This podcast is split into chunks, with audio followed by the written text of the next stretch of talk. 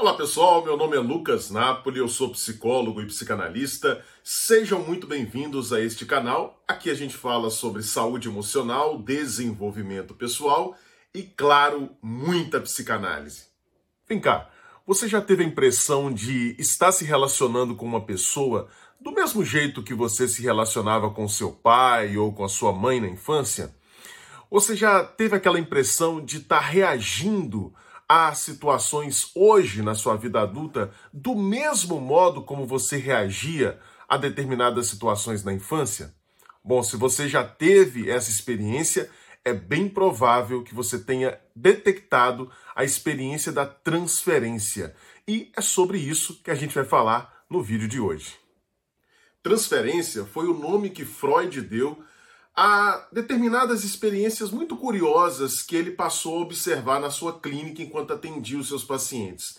O Freud acabou percebendo que muitos pacientes desenvolviam em relação a ele o mesmo tipo de relação que eles relatavam que haviam desenvolvido com os seus pais na infância.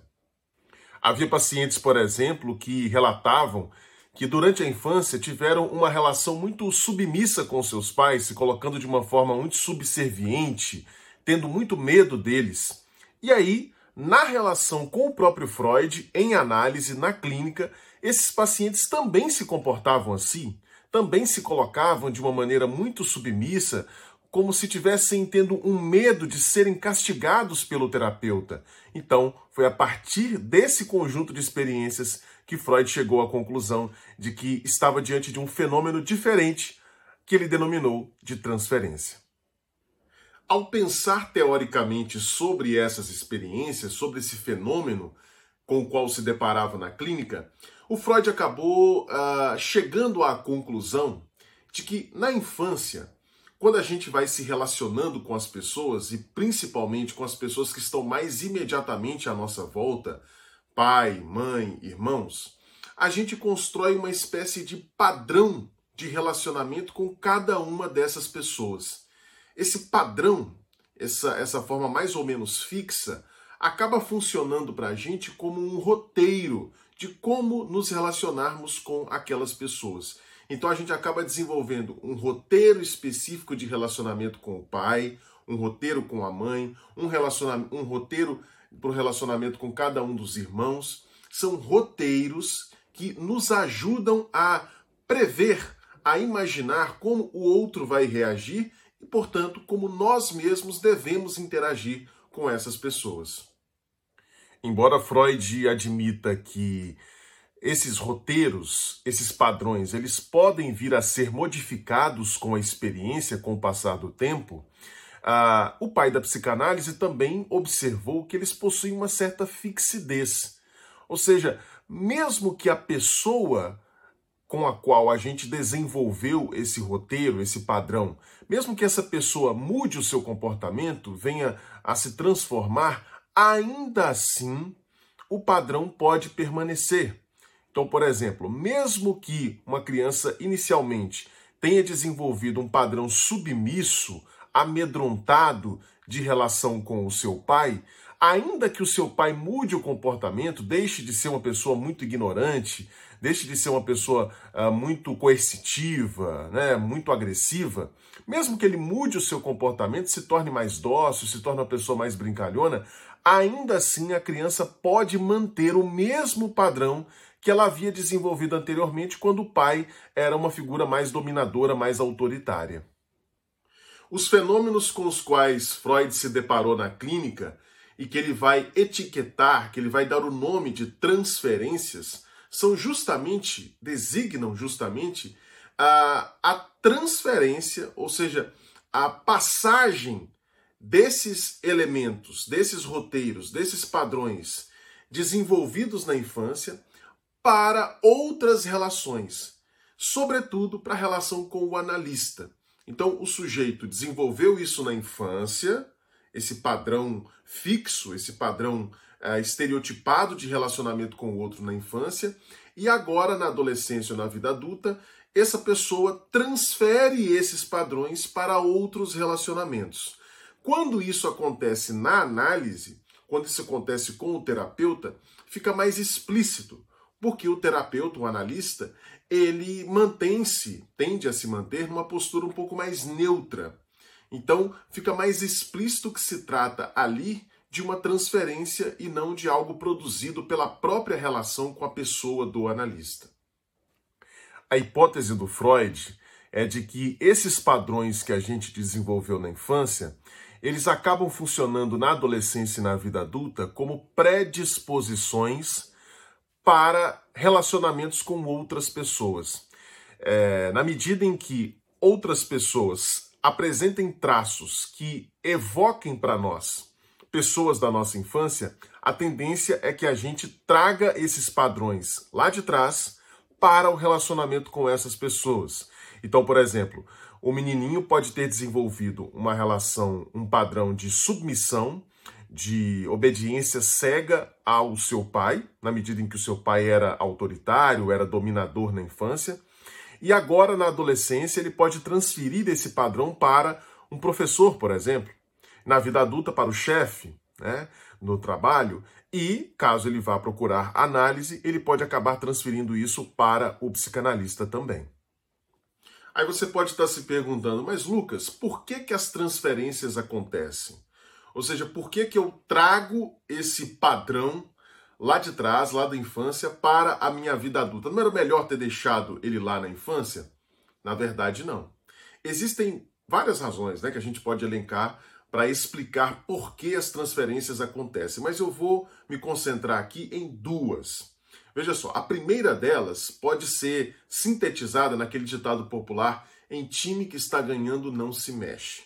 Como assim? Veja só. Ah, se nós desenvolvemos esse padrão, esse roteiro é, fixo, estereotipado, para nos relacionarmos com uma determinada pessoa lá na infância, o pai, a mãe, o irmão, a gente não desenvolveu à toa.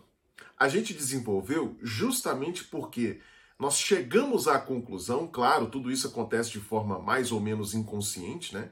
Nós chegamos à conclusão naquela época de que ah, se nós nos relacionarmos, nos, nos relacionássemos com aquela pessoa daquele jeito, daquela maneira estereotipada, seguindo aquele roteiro, a gente se protegeria e obteria mais satisfação. Né? Então o menininho pode, esse menininho que a gente está citando como exemplo aqui desde o início do vídeo, ele pode ter chegado à conclusão de que a melhor maneira de se relacionar com o pai era colocando-se numa posição submissa porque de repente isso evitaria, protegeria esse sujeito de lidar com possíveis agressões por parte do pai. Né? Já que o pai se colocava como uma figura autoritária, era melhor se colocar diante dele de forma submissa, a fim de evitar que ele, porventura, é, o agredisse. Né? Então é, é, é, aquela ideia de que é, manda quem pode, obedece quem tem juízo. Né? O sujeito pode ter chegado à conclusão de que essa era a melhor maneira de se relacionar com ele.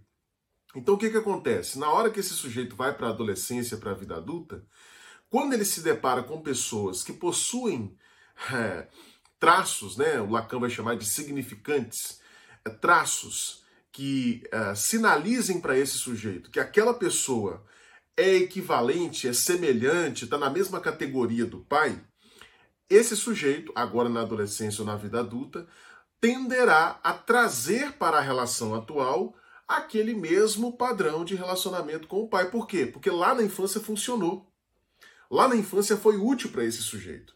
Então, em time que está ganhando não se mexe. Eu vou inventar um novo padrão de relacionamento com essas pessoas, sendo que eu sei que esse padrão que eu forjei lá na infância funcionou para a relação com meu pai, para que, que eu vou inventar um novo padrão e correr o risco de acabar me prejudicando? Né? Uh, nós temos uma tendência forte para buscar a nossa proteção, gente.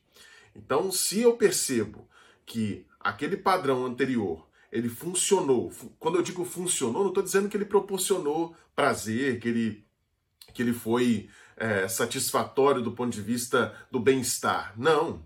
Ele funcionou no sentido da proteção. Ele ajudou esse sujeito a se proteger, né? lá na infância, na relação com o pai.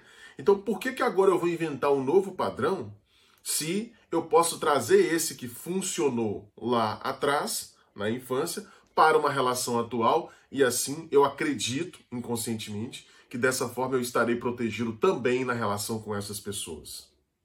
A outra razão pela qual é, nós transferimos padrões infantis, né, existem várias, eu só estou elencando aqui duas. A segunda razão que eu destaco aqui pode ser expressa pela chamada lei do menor esforço, né? lei da economia de energia. Veja só, imagine se você e eu tivéssemos que estabelecer um padrão específico de relacionamento para cada pessoa que a gente encontra na vida. Você acha que isso seria viável? É claro que não. Né? Nós nos relacionamos com centenas, milhares, às vezes até dezenas de milhares de pessoas ao longo da vida. Imagine se você tivesse que desenvolver um padrão específico de relacionamento para cada uma dessas pessoas. Seria impossível, só de pensar da preguiça. Né? Então, por isso, é muito mais econômico, do ponto de vista psíquico, que eu traga para as minhas relações com as diversas pessoas que vão atravessar a minha vida na adolescência e na, na idade adulta, é muito mais econômico que eu traga para essas relações padrões, três ou quatro padrões que eu desenvolvi lá na infância. Porque assim eu não preciso inventar, eu não preciso criar novos padrões é, e dessa forma gastar muita energia psíquica. Eu simplesmente trago aquelas de lá, lá de trás, que funcionaram, né? E ajusto as pessoas com as quais eu estou me relacionando agora àqueles padrões. Então, esse, esse é o segundo motivo que eu destaco aqui para a existência da transferência. Outra pergunta que você pode estar se fazendo é: Mas Lucas, como é que eu posso prever qual tipo de transferência eu vou desenvolver com cada pessoa? Como é que eu posso saber se a transferência que eu vou desenvolver com a minha namorada vai ser uma transferência materna, ou seja, baseada na relação que eu tive com a minha mãe, ou vai ser uma transferência paterna, ou vai ser uma transferência fraterna, né? Aquela desenvolvida com os meus irmãos. Como é que eu posso saber que tipo de transferência que eu vou é, desenvolver? Não tem jeito. Não tem como saber. Não tem como prever. Isso porque ah, os traços do outro que servirão para mim como sinal, como ah, um estímulo para me levar a buscar esses padrões infantis, a buscar algum desses padrões infantis, ah, esse, essa detecção desses traços não é feita de forma consciente, é feita de forma inconsciente. Então, muitas vezes eu vou estar me relacionando com uma pessoa e determinados traços serão identificados por mim inconscientemente e me levarão a buscar os padrões infantis é, adequados para aquela situação. E quando eu digo adequados para aquela situação, eu quero dizer que a partir desses traços eu verei em qual categoria se encaixa essa pessoa. Ela pode se encaixar na categoria pai, ela pode se encaixar na categoria mãe, pode se encaixar na categoria irmão. E aí eu vou desenvolver uma relação transferencial com ela. Então não dá para prever, não dá para saber que tipo de transferência a gente vai desenvolver. Na psicanálise, a, transferência é fundamental porque ela permite que o analista enxergue ali ao vivo e a cores, né, presentificado o, o, padrão que o sujeito desenvolveu na infância, então ele não está simplesmente relatando o que aconteceu lá atrás, mas ele está de fato vivendo aquilo na relação com o analista. Então a transferência para o tratamento psicanalítico é fundamental. E se você quiser saber mais o que, que acontece numa psicanálise, para além dos fenômenos transferenciais, eu escrevi um e-book chamado justamente O que um psicanalista faz. Você vai encontrar o link para comprar este e-book aqui embaixo na descrição desse vídeo. E se você quiser se aprofundar nesse conceito de transferência e também em outros 15 conceitos da psicanálise, você não pode deixar de adquirir o meu outro e-book recentemente lançado chamado Psicanálise em Humanês. Lá você vai encontrar 16 conceitos psicanalíticos cruciais explicados de uma forma fácil, rápida e didática. Você não pode perder esse material se você quer se aprofundar na transferência e em outros conceitos também. É praticamente, como eu costumo dizer, um curso de introdução à teoria psicanalítica, tamanha é a diversidade de temas, tópicos e conceitos que você vai encontrar lá. Beleza? E aí? Você já detectou esse fenômeno da transferência no seu dia a dia? Você que faz análise, que está em terapia, já percebeu isso se manifestando no tratamento? Então, se você gostou desse vídeo, acha que ele é interessante, acha que ele é relevante, eu peço a você que dê um curtir, independente da plataforma em que você estiver assistindo, tá?